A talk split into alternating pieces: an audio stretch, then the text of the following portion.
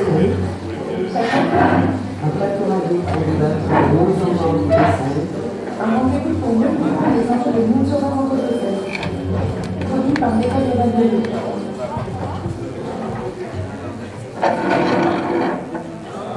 Bonsoir à tous Robossane. Bonjour à celles et ceux qui nous découvrons via notre Alors, nous de ce soir, comprendre et éviter les menaces environnementales. Une dans le dernier désigne une nouvelle ère géologique de la qui succède logiquement à. Malgré cette dénomination fasse un débat dans l'espace scientifique, cela ne remet aucunement en les responsabilités des activités humaines engendrant les changements globaux perçus aujourd'hui. Le changement climatique, la concentration de polluants atmosphériques, la dégradation des ressources en eau douce, l'érosion de la biodiversité, etc., etc. Ces bouleversements provoqués par activités humaines pourraient faire sortir l'humanité des conditions favorables et relativement stables de l'Holocène. Comment mesurer les impacts des dégâts sur l'environnement et pour l'humanité? Dans quel état se trouve notre planète aujourd'hui. Où en est le territoire de la métropole de Lyon? Que peut-on faire? Autour de ces questions, nous échangeons avec nos deux invités ce soir afin de comprendre les menaces environnementales les plus préoccupantes et les pistes pour limiter les processus à l'œuvre. Bruno Charles, bonsoir. Vous êtes vice-président de la métropole de Lyon, chargé du développement durable et de l'agriculture, de la biodiversité, de la trame verte et de la politique agricole. Nada Chagon, bonsoir. Bonsoir. Vous êtes enseignante chercheuse à l'école de Lyon et. Vous êtes co-auteur avec Aurélien Pouton du rapport Limites planétaires, comprendre et éviter les menaces environnementales de l'Anthropocène, qui a été publié en mai dernier et qui fait le titre du débat de ce soir. Natacha, vos activités de recherche s'orientent justement dans une perspective recherche-intervention afin de proposer des méthodologies permettant d'évaluer les pressions exercées par les activités humaines sur l'environnement. Alors que l'ensemble du système Terre semble tellement complexe et variable, tant au niveau global qu'à l'échelle locale, est-ce que vous pourriez nous expliquer comment identifier et mesurer les limites planétaires à ne pas dépasser alors, c'est une bonne question et un vrai sujet. Alors déjà, pour préciser, moi, je ne travaille pas à l'échelle planétaire. Je m'appuie sur mes littératures scientifiques qui est publiée depuis une dizaine d'années, puisqu'ils ont célébré justement l'anniversaire il n'y a pas très longtemps du premier article qui a été publié dans la revue Nature, qui est une des plus grosses revues en, en sciences. Donc il y a tout un groupe de, chercheurs qui travaillent à, cette échelle planétaire et qui essaie d'identifier d'une part euh, les thèmes de préoccupation et d'autre part effectivement de se dire est-ce qu'il y a des limites qu'il faudrait euh, ne pas dépasser si on veut rester dans ce qu'ils appellent un espace de fonctionnement sûr? Qui permet dé le développement humain qu'on connaît. Donc ces chercheurs ont défini neuf thèmes. Euh, donc il y a trois thèmes globaux sur euh, vraiment les grands systèmes euh, climatiques globaux, donc le changement climatique euh, qui est très connu, mais ce n'est pas le seul thème, il y a aussi l'acidification des, des, océans qui est liée au changement climatique, l'érosion de, de, la couche d'ozone, et il y a, a d'autres paramètres, d'autres thèmes de préoccupation qui sont peut-être moins connus aujourd'hui, mais qui sont aussi inquiétants, comme par exemple les cycles de l'azote et du phosphore, qui, qui, sont aussi en train d'être dépassés la, le changement d'affectation des sols, typiquement, qui est aussi assez, euh, connu, et euh, l'érosion de la biodiversité, donc, qui est, euh, aussi, là, une liste, on a déjà dépassé les limites. Et après, il y a d'autres thèmes, comme la pollution d'entités nouvelles, comme on parle beaucoup des néocortinoïdes, des chimiques, etc. Et aussi la pollution atmosphérique aux aérosols, dont vous avez parlé qui, euh, là pour l'instant, l'état des scientifiques ne permet pas encore de connaître euh, bah, les limites. On n'est pas encore capable de définir des indicateurs pour savoir où on est par rapport à ces Et justement, mon cher, le rapport planétaire corrigé par l'environnement et est-ce que comment Europe Et pourquoi cette démarche Et quels sont les enjeux de ce type de rapprochement d'un politique pour les acteurs Moi, je pars, la démarche à l'inverse de ce Natacha, je parle des conséquences. C'est-à-dire que quel sera l'état de la ville dans un siècle, à la fin du siècle On sait, d'un point de vue de changement climatique, euh, l'échelle de temps, on sait qu'on va avoir un bouleversement du changement et la question c'est ce que la ville va être là, tout simplement. Euh, pour donner des, des échelles de grandeur, parce qu'on a beaucoup de mal à comprendre, à visualiser et à intégrer ce que disent les scientifiques. Il faut l'imaginer. Euh, ce qu'on sait aujourd'hui sur le réchauffement climatique, c'est qu'on est sur une trajectoire entre plus 3 et plus 8. Le dernier rapport du GIEC est plus inquiétant, plus 8. Mais si je vous dis qu'est-ce que ça veut dire plus 8 degrés, je n'en sais rien. Euh, vous me donnez un plus 8 degrés, bon certes, etc. En réalité, pour visualiser, il faut se dire que moins 5 degrés, à Lyon, on sait ce que c'est. Moins 5 degrés, c'était l'as glaciaire, c'est la mer de glace qui neige à Lyon. Plus 5 degrés, on ne sait pas. Mais si moins 5 était l'as glaciaire, vous imaginez les changements qu'il va y avoir. Or, aujourd'hui, on est sur une trajectoire plus 8. Ça signifie concrètement que notre ville, s'est construite dans un climat constant et était labellisée au patrimoine de l'humanité par l'UNESCO, parce que c'est une occupation permanente du site qui s'est réinventée, l'occupation humaine depuis 2000 ans réinvente sur un même site, va subir des changements qui peuvent potentiellement la rendre invivable. Ne serait-ce que sur une chose, par exemple, euh, la ressource en eau. Aujourd'hui, vous avez un million, un million de personnes dans la métropole, avec, euh, au début, quand j'ai quand je lu, je suis allé voir la, direction de l'eau, je leur ai dit, faudrait peut-être qu'on s'occupe du réseau et des fuites. La première fois que je leur ai dit, ils m'ont dit, euh, t'es gentil, je savais pas, mais en gros c'était ça quoi, euh, t'es gentil, mais on en perd un quart dans le sol, mais c'est pas grave, puisque les champs captants se rechargent en une nuit. L'eau est extrêmement abondante. Donc ce qu'on va payer à boucher les tuyaux n'a aucun intérêt, parce que de toute façon la ressource est abondante. Aujourd'hui, c'est pas la même chose. On ne sait pas quelle sera la ressource euh, dans 20 ans, dans 30 ans et à la fin du siècle. On fait quoi si on n'a plus d'eau?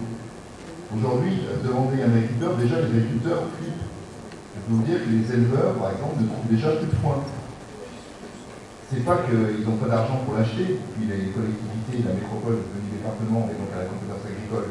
Donc on aide les agriculteurs à acheter du foin euh, quand ils en ont besoin. Il n'y en a plus. Les Allemands achètent tout, et donc on a un problème pour les éleveurs déjà de ressources.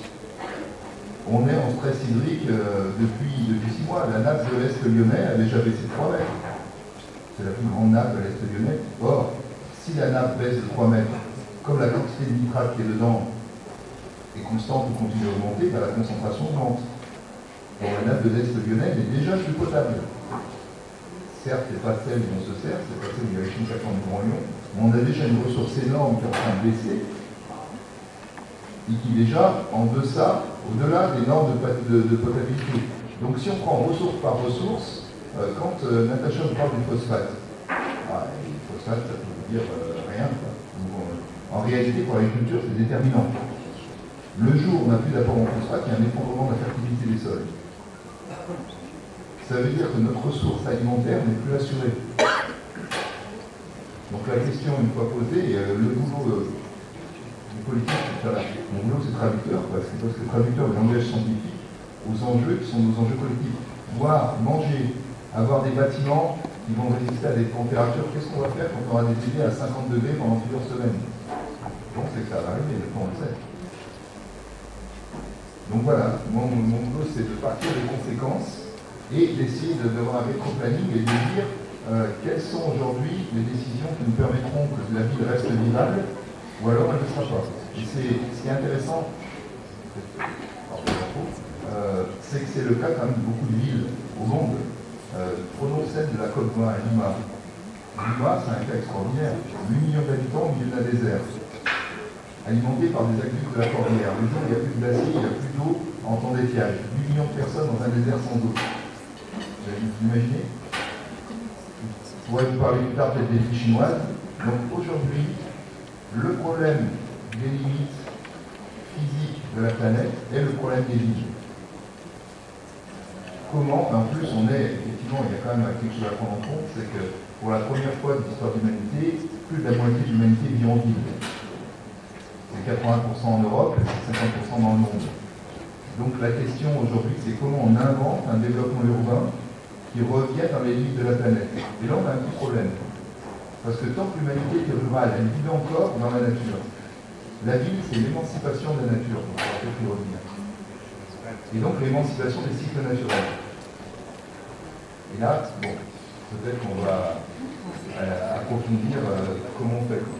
Donc, Natacha, moi, parce que si le rapport de la démarche de euh, partir des conséquences vécues et constatées, est-ce que d'un point de vue scientifique, vous pouvez nous euh, dire concrètement et l'état des lieux en matière des menaces environnementales que- Quelle est la menace que euh, l'agglomération lyonnaise est particulièrement concernée aujourd'hui dans ce rapport? Alors, euh, À part euh, l'épuisement du sol que euh, Bruno nous a cité tout à l'heure. En fait, euh, l'agglomération lyonnaise, elle est concernée par euh, toutes les limites qui sont pertinentes à l'échelle planétaire. Parce que comme on est dans un système, euh, dans tous les mondialisé, tant au niveau de son climat que de ses apports etc. Euh, S'il y a des chaînes, des, des limites euh, planétaires qui sont atteintes au niveau mondial, ça va de fait concerner, euh, concerner nous. Donc, euh, du coup, euh, ben, les que j'ai citées tout à l'heure, changement climatique, biodiversité, les cycles de l'azote et du phosphore, euh, la signification d'océan, on s'en rapproche. Typiquement, c'est un bon exemple. Lyon est au bord d'océan, mais euh, on va consommer euh, beaucoup de poissons. et donc, du coup, Lyon est aussi concerné par, par ces limites-là. En fait, l'idée de ce travail, c'est de montrer qu'on est tous sur la même planète. Donc, du coup, on ne peut pas dire que Lyon va, euh, être touché par un, un thème, même si de un peu plus lointaine. Après, il y a un thème qui est un peu plus localisé, dont, dont Charles a parlé, c'est le, la, thème de l'eau douce. Donc, euh, si on regarde l'ensemble des réserves d'eau douce au niveau mondial, qu'on regarde par rapport à la population, euh, ben, au niveau planétaire, on est encore dans les dans, dans l'espace de construction sûre. Par contre, il y a un rapport qui, a- été paru euh, justement il y a quelques jours, qui appliquait ce stade des au niveau de la France, qui montrait que la France elle-même elle était déjà en dépassement de la consommation par rapport, euh, par rapport à l'eau, et effectivement, effectivement, aussi, euh, aussi un enjeu. On reviendra sur cette question-là, par exemple, selon le rapport Oxygène de 2016, l'agglomération subissait le dépassement de seuil réglementaire en moyenne annuelle par les particules fines, le dioxyde d'azote et l'ozone. Où on est, où on, en est aujourd'hui, Alors, du coup, typiquement, là, vous parlez de pollution locale. Euh, là, ce dont on parle, euh, nous, c'est euh, des, des phénomènes qui sont planétaires. Donc, la pollution locale, elle peut intervenir. Euh, mais par exemple, quand les scientifiques qui regardent les euh, les, les limites planétaires vont observer la pollution en particules, ils, ils vont effectivement euh, conscience que ça a un impact sur la santé, qu'il faut les réduire, etc. Bon, sachant que là, on est quand même, euh, on va dire, moins pire qu'en Asie, où il y a des problèmes pour la santé qui sont bien, plus importants. Mais en fait, ce qu'ils vont regarder, c'est encore les particules, elles vont Euh, et, et donc, on- c'est Ouais, vraiment l'idée de- de- de- d'avoir cette euh, vision planétaire, qui est notre recherche. Il faut aussi regarder les, pollutions locales et le grand nombre aussi.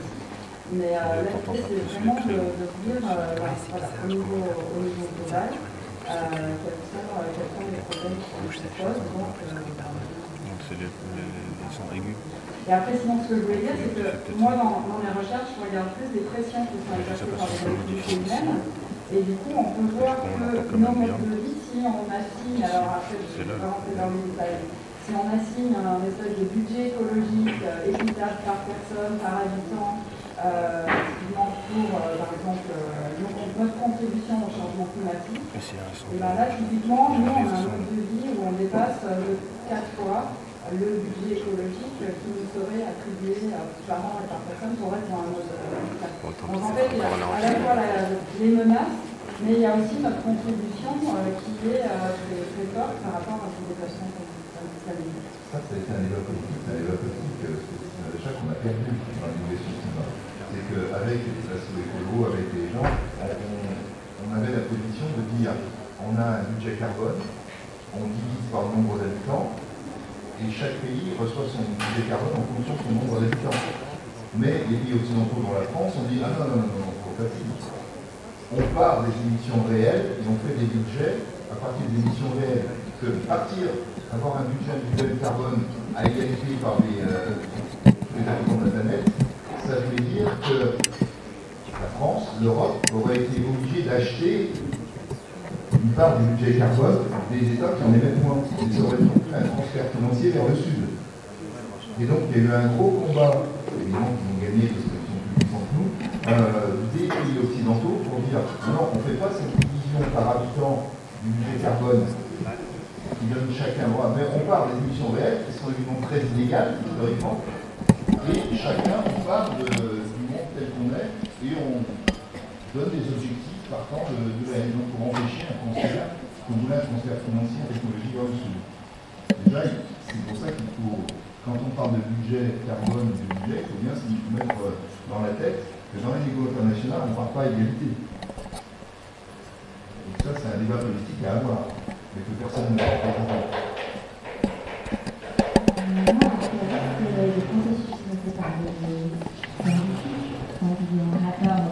par par exemple, où en est la prise en compte de l'environnement au sein des décisions justement des acteurs si je veux être sincère, elle progresse, mais elle est contradictoire.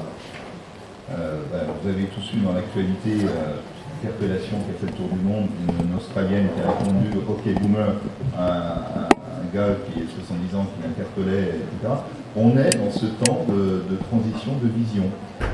Euh, si, je prends mon expérience personnelle de travailler avec quelqu'un comme Gérard Collomb, parce que c'est une je travaille avec lui, on l'aime ou qu'on n'aime pas, il se dit Saint-Simonien. Et c'est euh, Saint-Simonien, c'est la base du progressisme aussi. C'est le progrès de l'industrie et le progrès euh, de l'humanité, est un progrès humain. Et on trouvera les solutions techniques. Et alors, si vous voulez, il faut prendre des gens plus à gauche qui se revendiquent au Saint-Simonien. Je ne veux pas faire de côté partisan, mais de côté de vision philosophique qui sont le support des visions politiques. On est dans le changement de, plein de générations jusqu'à la génération des baby boomers qui ont fait une confiance aveugle à l'industrie et pour qui le progrès de l'industrie était le progrès humain. Et nous sommes la génération de la défiance. Qui non, ça ne marche plus.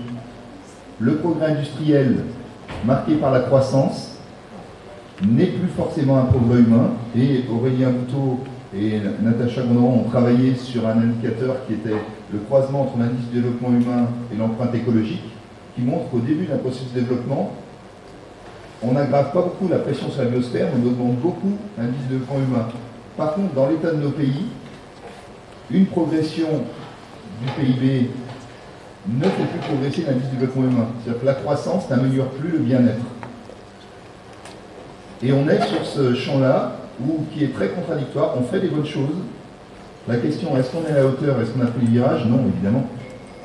Euh, le, le climat, par exemple, nous, grâce au plan climat du Grand Lyon, euh, on m'a fait passer dans pas mal de villes du monde, ça a alourdi mon bilan carbone, mais au moins ça m'a fait rencontrer plein de responsables politiques euh, urbains du monde entier, depuis la Chine jusqu'à l'Amérique du Sud.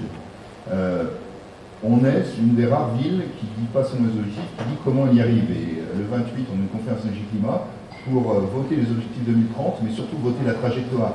Parce que je connais plein de villes qui votent des objectifs. Je ne vais pas dénoncer des copains, mais on va. Allez, j'ai dénoncé Paris. tiens. Euh, Paris, euh, ils ont annoncé neutralité carbone en 2050. J'ai appelé l'élu que je connais bien, j'ai dit, je suis épaté, c'est super ce que vous faites, parce que nous, avec des mesures qui sont quand même ambitieuses, qu'on ne sait même pas si on va y arriver, on n'y arrive pas. Alors comment vous faites? Donc j'ai pris rendez-vous avec elle, euh, je, on monte avec mon équipe climat, et avec la- l'agence parisienne du climat, et là je demande, mais là vous faites comment? Alors, Bah, Voilà, ils font ça. Je dis, mais votre objectif est super élevé, vous faites comment pour y arriver là? Euh, Et dit, Ben, on n'a pas dit ce qu'on allait faire, on a dit ce qu'il faudrait qu'on fasse. Et on ne sait pas on va arriver. Et puis il baisse les yeux et le gars il dit et ça va être très dur. Donc au moins nous on essaye de partir du réel et de dire comment on y arrive. Mais euh, quand tout le monde communique sur euh, la neutralité carbone en 2050, sans rupture radicale, par exemple sur l'automobile, mais pas que, on n'y arrivera pas. Aujourd'hui, je peux vous dire qu'avec des mesures ambitieuses, mais pas encore radicales, on n'est pas à la neutralité carbone en 2050. Mais ça, ça interroge la, euh, mais on y viendra peut-être, la capacité d'acceptation sociale des mesures radicales.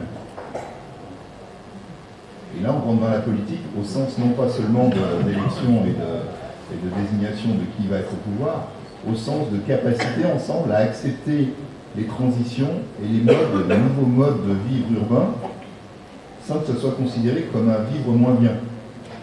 Je veux peut-être au-delà de la Je voudrais, rebondir là-dessus. Alors tout à fait, en fait, on- ce qu'on voit, c'est que la technologie, assez facilement, elle nous permet de gagner sur ces fameux impacts environnementaux locaux dont vous parliez tout à l'heure, la pollution locale, etc. Si on arrive à mettre des filtres et à, à la réduire. Quand on parle de pollution locale comme euh, le changement climatique, c'est vraiment très, très très difficile.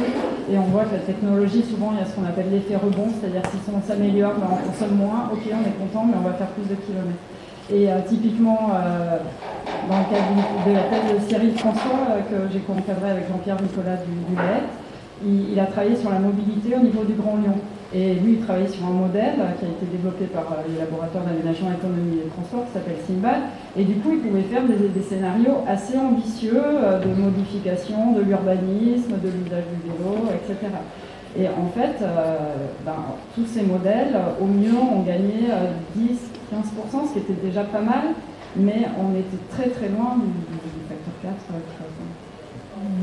Et quand on parle de contradiction, en effet, malgré euh, près de 30 ans d'intense médiatisation, de prise de mesures autour du sujet de la pollution, la situation de l'air urbain est encore loin d'être parfaite. La preuve, Euh, Natacha a bien dit, il ne faut pas confondre ce qui est une pollution locale, mais qui n'a pas d'impact planétaire, c'est la pollution de l'air. En plus, où on dit, à mon avis, beaucoup de conneries, c'est qu'en réalité, la, la pollution de l'air, la qualité de l'air s'améliore beaucoup par rapport à il y a 20 ans. Mais on a, heureusement, grâce à l'Europe, un renforcement des normes, ce qui fait qu'on a augmenté le nombre de jours de dépassement, non pas parce qu'on s'aggrave, mais parce que les normes ont augmenté, ce qui est plutôt une bonne chose. Mais d'abord, ce n'est pas les pics de pollution qui sont les plus dangereux, c'est la pollution quotidienne, y compris hors pic. Et ça, ce n'est pas, pas une rupture des cycles globaux terrestres qui vont nous empêcher de vivre. mais comment vous pouvez répondre que, par exemple, le 24 octobre 2019, la France a été condamnée par euh, la Cour de justice de l'Union européenne pour le non-respect des valeurs limites annuelles de concentration de dioxyde d'azote dans l'air depuis le 1er janvier 2010. 12 agglomérations françaises sont concernées par ces dépassements, dont Lyon et Paris aussi. Oui, c'est vrai et c'est bien. Euh, ça va nous forcer effectivement à. Aujourd'hui, le problème c'est que personne ne veut aller vers la coercition. C'est-à-dire réduire de force euh, euh, le trafic automobile. Il faudra y aller. Avec des, des- choses qui sont pourtant.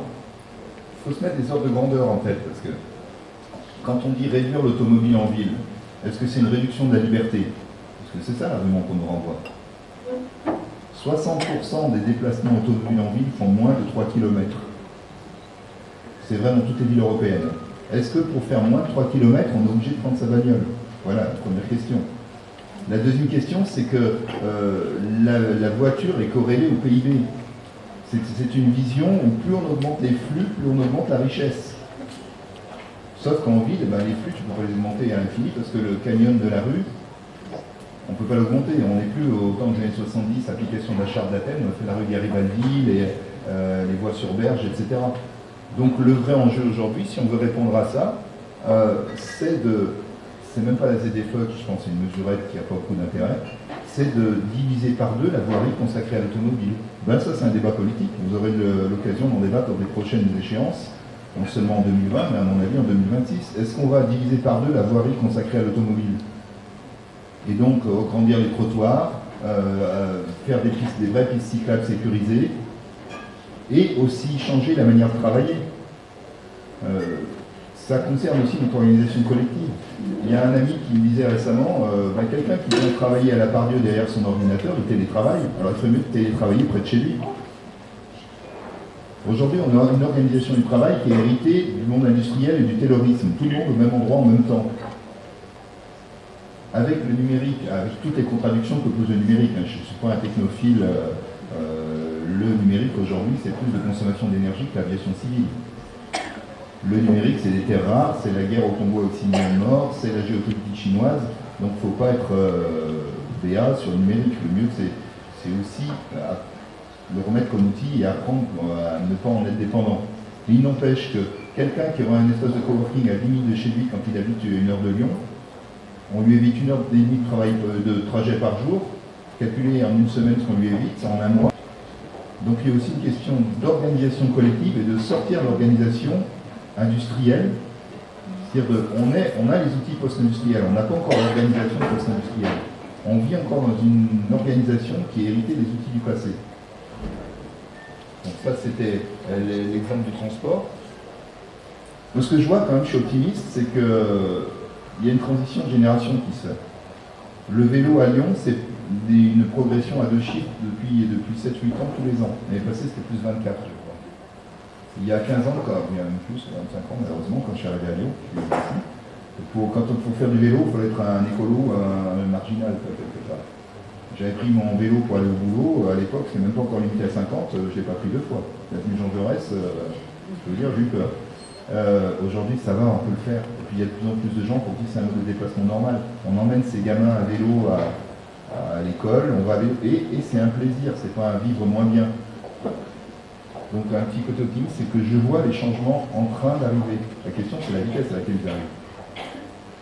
Et Natacha, selon vous, est-ce qu'il y a, d'une question de mise à jour des engagements du côté résoudre le problème de pollution de l'air ou s'agit d'une question d'efficacité des différents plans d'action qui sont déjà successivement mis en œuvre dans la collaboration sur ce sujet-là Alors, encore une fois, moi, je vais plus revenir, par exemple, sur le changement climatique euh, que la pollution de l'air locale.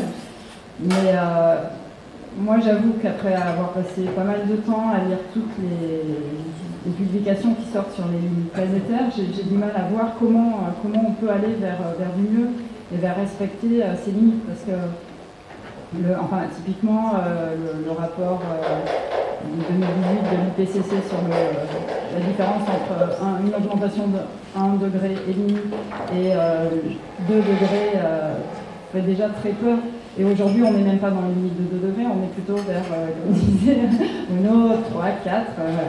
Mais pourtant, vers le 1 degré et demi qui, qui est cet espace de fonctionnement de, enfin, c'est 1 degré d'augmentation de la température moyenne mondiale, les mesures à prendre, en fait, c'est diminuer nos émissions mondiales à partir de 2020, donc l'année prochaine. Il faut que, alors que depuis euh, la révolution indus- industrielle, on est sur une courbe qui augmente, maintenant il faut diminuer nos émissions.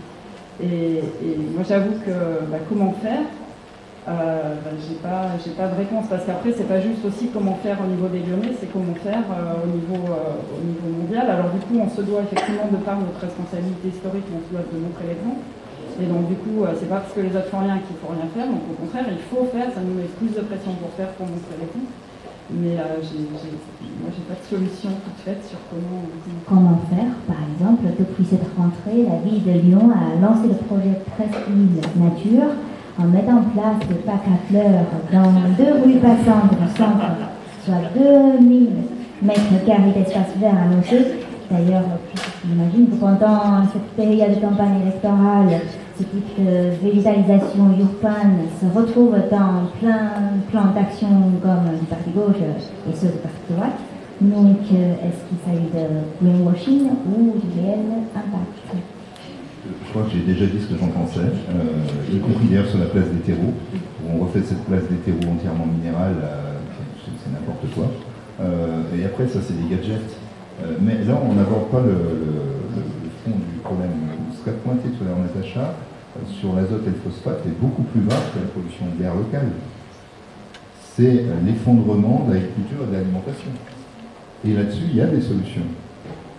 Aujourd'hui, par exemple, pour l'alimentation, euh, ce qu'on sait, c'est qu'on pourrait, avec le régime alimentaire actuel, qui est 40% trop carné pour respecter l'accord de Paris, donc déjà rien que pour respecter l'accord de Paris, pour être à 2 degrés, il, faudrait, il faut réduire 40% sa consommation de viande.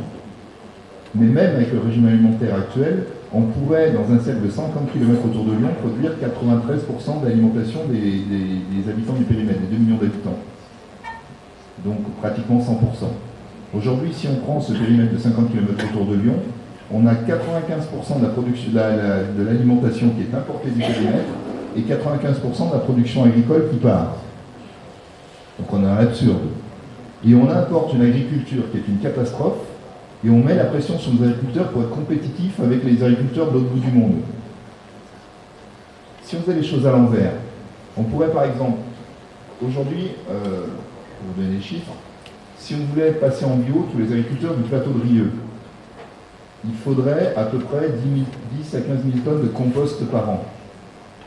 C'est-à-dire qu'il faut passer des composteurs quartier qui sont sympathiques, qui produisent une vie, une convivialité, et en plus qui durent. La bonne surprise, c'est que euh, les composts euh, affichent euh, complet et des listes d'attente, euh, même si on en fait plus.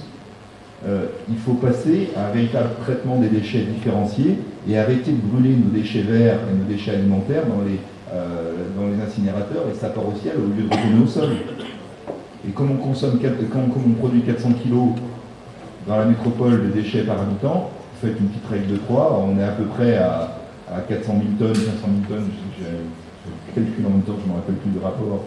On a largement de quoi, produire assez de compost et donc de recharger la terre en azote et en phosphore avec nos déchets. Mais il faut changer euh, le fonctionnement. Au lieu de, euh, de tout brûler dans un incinérateur et d'aller dans les mines de phosphate et de produire du minerai de phosphate et de le balancer euh, dans la terre, on pourrait simplement réintégrer un cycle, mais s'organiser autrement. Et on sera obligé de le faire pour survivre. Et il n'y a rien, et en plus, euh, franchement, manger bio et de saison, c'est vrai que c'est trop dur. C'est vraiment une privation terrible. euh, de- et, puis, et puis globalement quand même, euh, même quelque part, pour nous, en général, on a tous le, le- le raisonnement, pour nous c'est fou- foutu, on s'en fout. Et tant qu'à faire, si on nous donnait à nos gosses une alimentation sans pesticides depuis leur plus jeune âge, ça serait mieux que les empoisonner depuis qu'ils sont petits. Faut quand même, il y a d'autres chiffres qui sont importants. L'espérance de de vie en bonne santé en France, elle diminue. Et comme par hasard, euh, nous sommes la première. Si, elle est passée de 64,7 à 63 avec. euh, euh, je- je oui, oui, oui. Euh, euh, Quand vous dites en bonne santé, c'est sans incapacité. Oui. Et comme par hasard, nous sommes la première génération à bouffer de la nourriture industrielle depuis notre enfance. Je.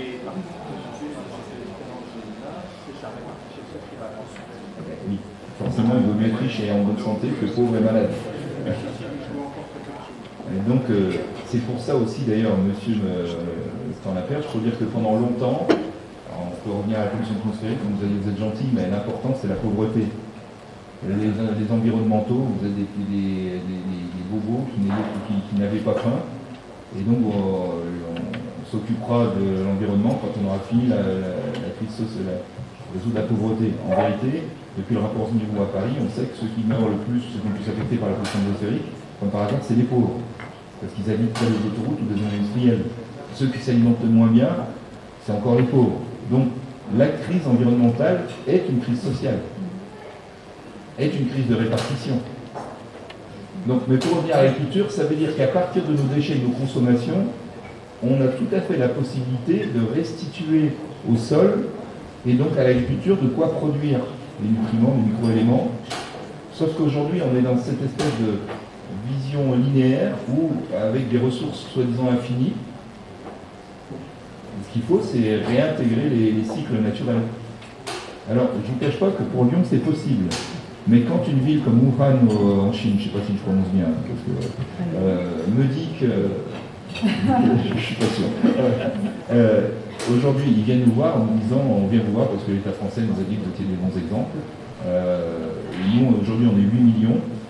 Et en 2050, on pense qu'on sera 30 millions. Une échelle, c'est à peu près la moitié de la France, la moitié d'un département. Et ils me disent, vous faites comment Je je sais pas. Je sais pas, mais, mais en tout cas, l'enjeu, il est le même partout.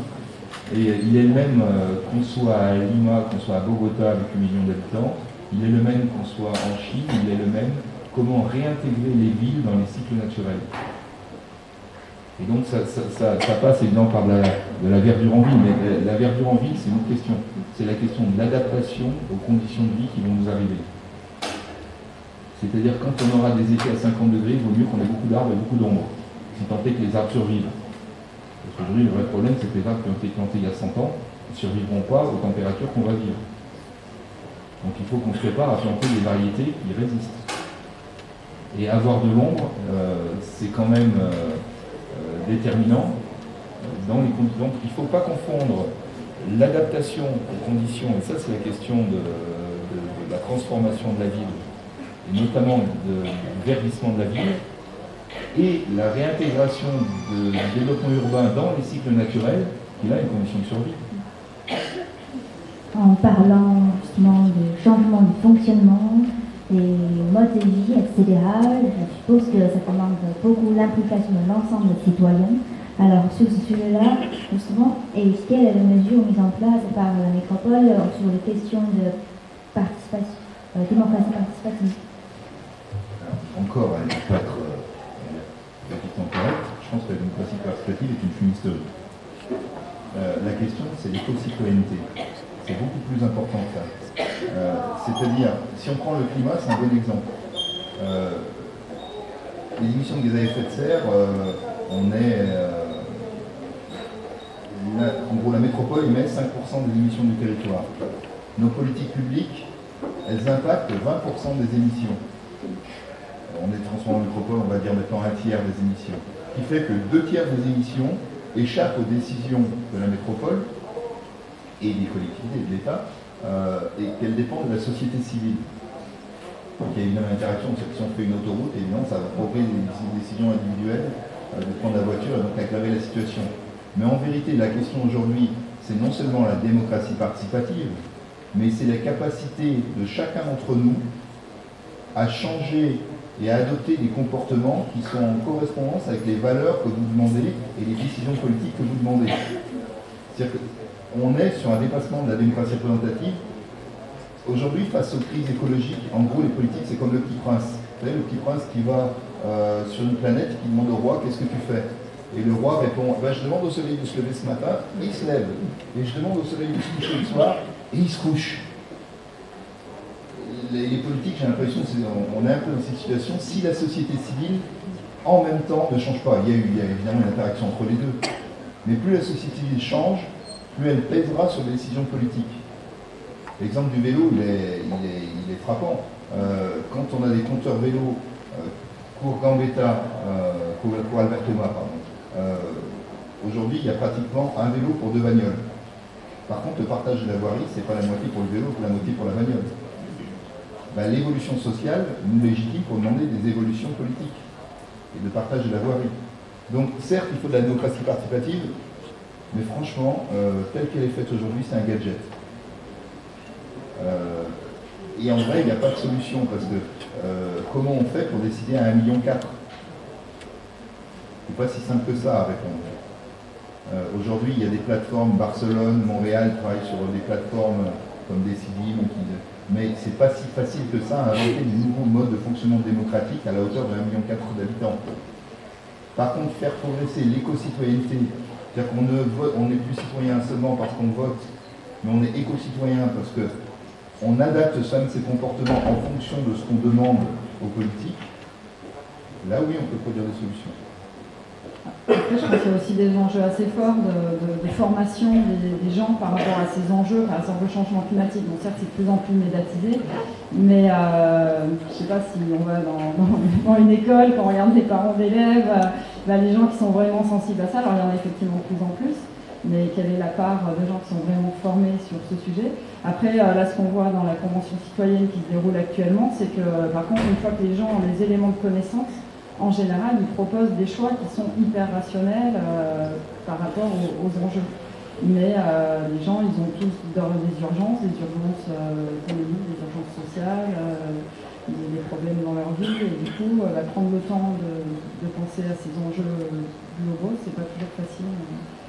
Et je pense qu'il y a aussi un enjeu très fort hein, par rapport à la sensibilisation sur ces enjeux et qu'elle soit faite. euh, Parce que le problème, c'est qu'on ne peut pas le faire en trois minutes, c'est que ça nécessite euh, de prendre le temps d'expliquer euh, quels sont les liens entre les comportements, les émissions, les problèmes, et que souvent les médias font une sensibilisation qui est très très légère, très superficielle, et qui ne produit pas forcément l'effet très nécessaire.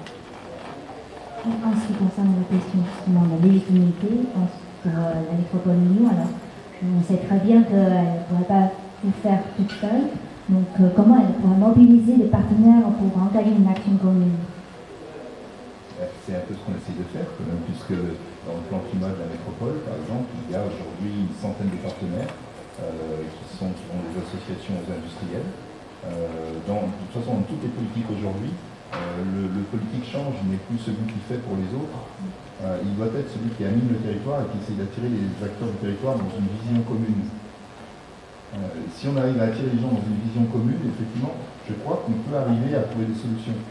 Euh, sur le plan climat, par exemple, euh, ce que, j'ai dit et ce qu'on a dit aux industriels, c'est nous, on veut la transition.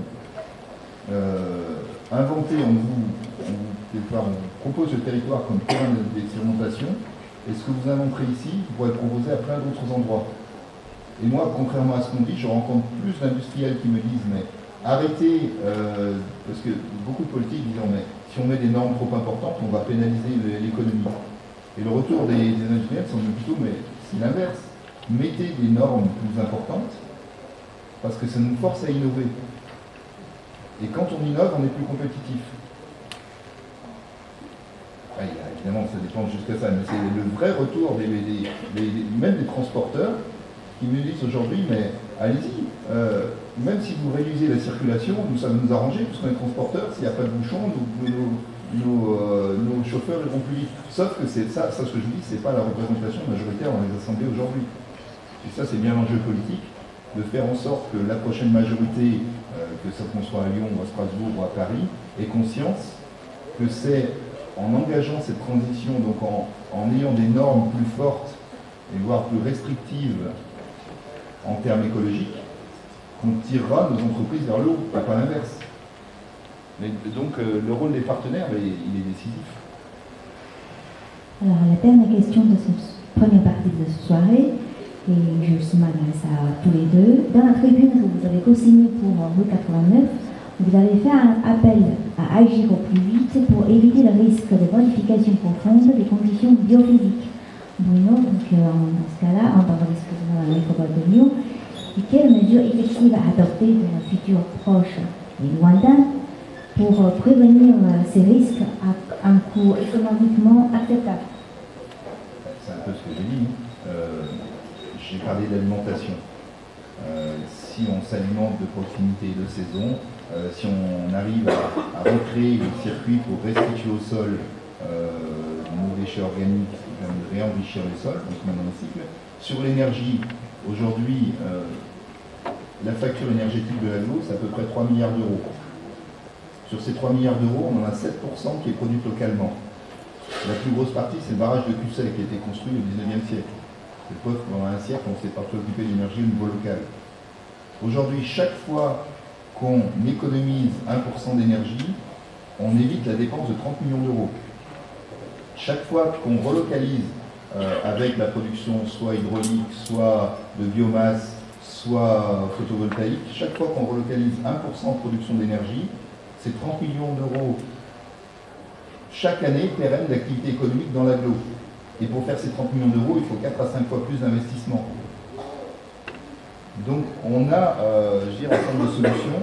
euh, et au passage, en termes géopolitiques, si on arrête de financer les royaumes wahhabites, du Qatar ou d'Arabie, les généraux algériens, euh, l'oligarchie poutinienne, je ne serais pas mécontent. Donc ce serait aussi de relocaliser l'énergie. Donc, euh, autre exemple sur euh, l'isolation thermique des bâtiments, en gros, un, un appartement, un logement aujourd'hui consomme à peu près 250 kWh par mètre carré par an pour se chauffer. Alors, le vendeur ne dira rien, mais si on fait une rénovation BBC, euh, c'est divisé par 3 la consommation. Est-ce qu'on vit d'ailleurs moins bien dans un appartement bien isolé que dans un appartement pas isolé J'ai une réponse. Je crois qu'on vit mieux dans un appartement bien isolé. Et on vit mieux, mieux l'été comme l'hiver. Donc il faut, et on a commencé, mais il va falloir l'accentuer, isoler euh, le plus possible de bâtiments. L'objectif, c'est d'isoler euh, d'ici 2030 un, un logement sur trois. C'est énorme. Un logement sur trois pour faire baisser la consommation d'énergie et, si on fait baisser les transports le logement, et qu'on augmente la part locale, eh bien, on a la mise en place d'une économie beaucoup plus vertueuse, puisqu'elle se base sur des ressources renouvelables locales et sur une baisse totale de la consommation pour un besoin et pour un mode de vie qui est non seulement pas dégradé, mais plutôt amélioré. Donc voilà deux propositions de genre. Sur l'alimentation, sur le logement, sur le déplacement, je l'ai déjà dit, si on arrêtait de faire une heure par jour ou, euh, deux heures par jour de déplacement domicile-travail et qu'on s'organisait pour travailler près de chez soi, qui est tout à fait faisable, surtout dans une ville comme Lyon qui, a beaucoup de tertiaires, Voilà. Encore une fois, il s'agit. La contrainte, elle va arriver. C'est un peu la question de la décroissance. Euh, euh, moi, je trouve que la décroissance, c'est pas un bon symbole. Parce que, mais globalement, soit la décroissance, on l'a subie, parce que la crise des ressources et la désorganisation euh, nous arrivent dessus et ça va être l'effondrement, soit on s'organise pour la sobriété, et là, effectivement, on peut même aller vers du mieux vivre. La question, elle est là, et ce qui est intéressant, c'est que de plus en plus de gens en ont conscience. Aujourd'hui, je vais dans les écoles d'ingénieurs, hier j'étais à l'MTPE, la semaine dernière j'étais à Centrale, euh, je vois un nombre de jeunes ingénieurs qui, qui, qui, qui secouent. hein. Ils disent, est-ce qu'on est formé pour continuer à creuser le trou? Et qui sont en train de chercher la génération. Moi, je- il faut qu'il y ait un changement de génération en politique comme ailleurs, parce qu'il y a un vrai changement de vision dans la société. Il est essentiel qu'il arrive. Alors, je rebondis euh, parce qu'effectivement, euh, nous sommes sollicités, dans, c'est notre chercheur à de Saint-Etienne, et on est effectivement euh, interpellés et sollicités par nos, élèves et anciens élèves sur, ces sujets. Effectivement, les questions de relocalisation de l'alimentation et de l'énergie, euh, c'est du gagnant-gagnant parce qu'à la fois on réduit nos impacts, mais en plus on augmente la résilience. Alors, que Bruno n'aime pas trop ce terme, mais on augmente la résilience. De, nos sociétés par rapport au, choc à, venir. Donc euh, au niveau politique, c'est effectivement du gagnant-gagnant. Il, y a- un article euh, qui est paru euh, il, y a, il quelques temps de Kimberly Nicolas, qui est une spécialiste des questions de, durabilité, qui, qui met en avant le fait qu'il y a trois mesures qui sont celles qui ont plus d'impact par rapport à la réduction de changement climatique, mais qui sont celles qui sont généralement jamais promues par les politiques locales. Donc ces trois, ces trois mesures, c'est ne pas avoir de voiture, réduire son apport en viande, donc passer à une, une alimentation plus, plus végétarienne, et avoir un enfant en moins. Vraiment, la raison, n'a pas d'image. Ça va à propos de cette mesure. Avec la question de- d'avoir un enfant en moins, je trouve que c'est vieux parce qu'il y a quand même, euh, effectivement, on est, euh, il y a des grands débats, mais qui datent depuis sur. parmi les premiers euh, euh, lanceurs d'alerte, c'est Barry Commoner, la bombe. Euh, donc depuis les années 60, la bombe la bombe population, c'est une question, évidemment, plus on est nombreux sur un stock de ressources limitées, plus c'est compliqué. Et plus on est nombreux à émettre de déchets, plus la Terre a du mal à les absorber, c'est logique. Sauf que, justement, le travail sur l'empreinte écologique que Natacha, Aurélien et d'autres ont fait montre que la question des modes de vie est encore plus déterminante que la question de la population. Et que la transition démographique est plutôt en train de se faire, avec des trucs chaotiques en fonction souvent des religions, euh, mais qu'elle est en train de se faire. Donc, euh, avoir un enfant de moins, je ne sais pas. Euh, moi j'en ai qu'une, c'est ça dommage. Mais par contre, oui, c'est inventer, encore une fois, si on place avec la contrainte, inventer des nouveaux modes de vie, par exemple, inventer une on, on a une tradition quand même extrêmement carnée dans la nourriture, surtout à Lyon. Et à l'origine, pourquoi? Parce que c'était les abats, et comment accommoder les abats, la cuisine lyonnaise est très proche dessus, mais elle était extrêmement carnée. Aujourd'hui, la question, c'est de travailler des cuistots, et il y en a qui s'y mettent, Alex Agnan, même euh, euh, d'autres, sur comment inventer une cuisine végétarienne, qui soit une cuisine de plaisir. Et euh, ça commence à venir. Il y a un restaurant qui s'est ouvert sur les terreaux, qui est un restaurant végétarien, mais gastronomique et bon. Et euh, toute la question est d'arriver des modes de vie qui ne soient pas vécus comme des contraintes. Il en faudra des contraintes. Mais la, la moyenne des personnes, vous comme moi, quand il y a une contrainte, on essaye de l'éviter. Quant à la question de la voiture, oui, en ville, la voiture, on doit pouvoir s'en passer. Après, euh, la question est comment on s'organise pour que. Euh, la question, c'est la liberté d'aller et venir, c'est la capacité de se déplacer, c'est pas le fait d'avoir une voiture. D'abord, avoir une voiture, en réalité, c'est pas une question de déplacement, c'est une question de statut social. La voiture, était d'abord un marqueur de statut social. Euh, je vois, il y a un article du Monde hier, je crois, qui disait que les, jeunes générations sont en train de se désincarcérer de l'automobile. J'ai bien aimé le, le vocabulaire du journaliste. Euh, la question, c'est quel système de transport décarboné et accessible peut encore demain nous garantir la liberté d'aller et venir. Et les- solutions, on les connaît. hein. Euh, c'est des transports collectifs urbains et interurbains propres, et ça existe, et qui iront plus vite euh, que la voiture en ville en plus. Et non seulement pour les courtes distances, le vélo, la marche à pied, etc. Et pour les plus longues distances, un système collectif euh, de qualité. Aujourd'hui, on est plutôt contradictoire dans le domaine, puisque je vois beaucoup d'articles disent combien nous coûte la SNCF à chaque habitant. euh, oui, mais le transport en commun, c'est un bien commun. Et le réseau de chemin de fer, dont on a supprimé des voies secondaires partout, c'est un bien commun, c'est un bien commun qu'on a sacrifié. Effectivement, il va falloir payer pour le reconstruire. Mais les routes aussi, on les paye. Donc, certes, la plupart des problèmes euh, d'un système, doivent être, euh, faire l'objet d'actions concertées pour euh, parvenir à indiquer les dépassements en cours ou à venir dans les limites planétaires. Donc, les actions supposent le dialogue, l'écoute sans arrière-pensée. Elles se traduisent par un ensemble d'initiatives à tous les niveaux, familial, local, régional, national, voire mondial. Donc, certes, notre société urbaine fait actuellement face à un changement à grande échelle, sans précédent, et au multi-visage, inégalité sociale, socio-économique, bouleversement climatique, etc., que vous avez cité tout à l'heure. Donc, pourtant, ce n'est pas pour autant qu'on devrait rester désespéré, parce que cet échange de ce soir nous a certainement alerté sur certaines menaces environnementales, mais il nous a aussi con- confirmé aussi que on doit rester pessimiste et nous n'avons pas d'autre choix que de changer notre regard et de nous engager dans une nouvelle voie encore expérimentale. Donc, euh, je vous remercie encore de votre intervention à ce mercredi de l'Anthropocène, organisée par l'école de Lyon au Hall de Faubourg. Pour la seconde partie de cette soirée, je laisse la parole au public présent souhaitant avoir plus d'échanges, surtout ce soir avec vous. Je vois surtout qu'il y a beaucoup de membres qui a déjà réagi pendant la soirée de cette première partie. Donc, euh, en attendant, on vous laisse, euh, je vous donne rendez-vous au mercredi prochain, le 27 novembre à 18h30 au Hall du toujours, pour discuter sur expérience esthétique et imaginaire de l'Anthropocène. Le 20 novembre, c'est Le 27 novembre. Le 27 novembre. Pardon, 27 novembre.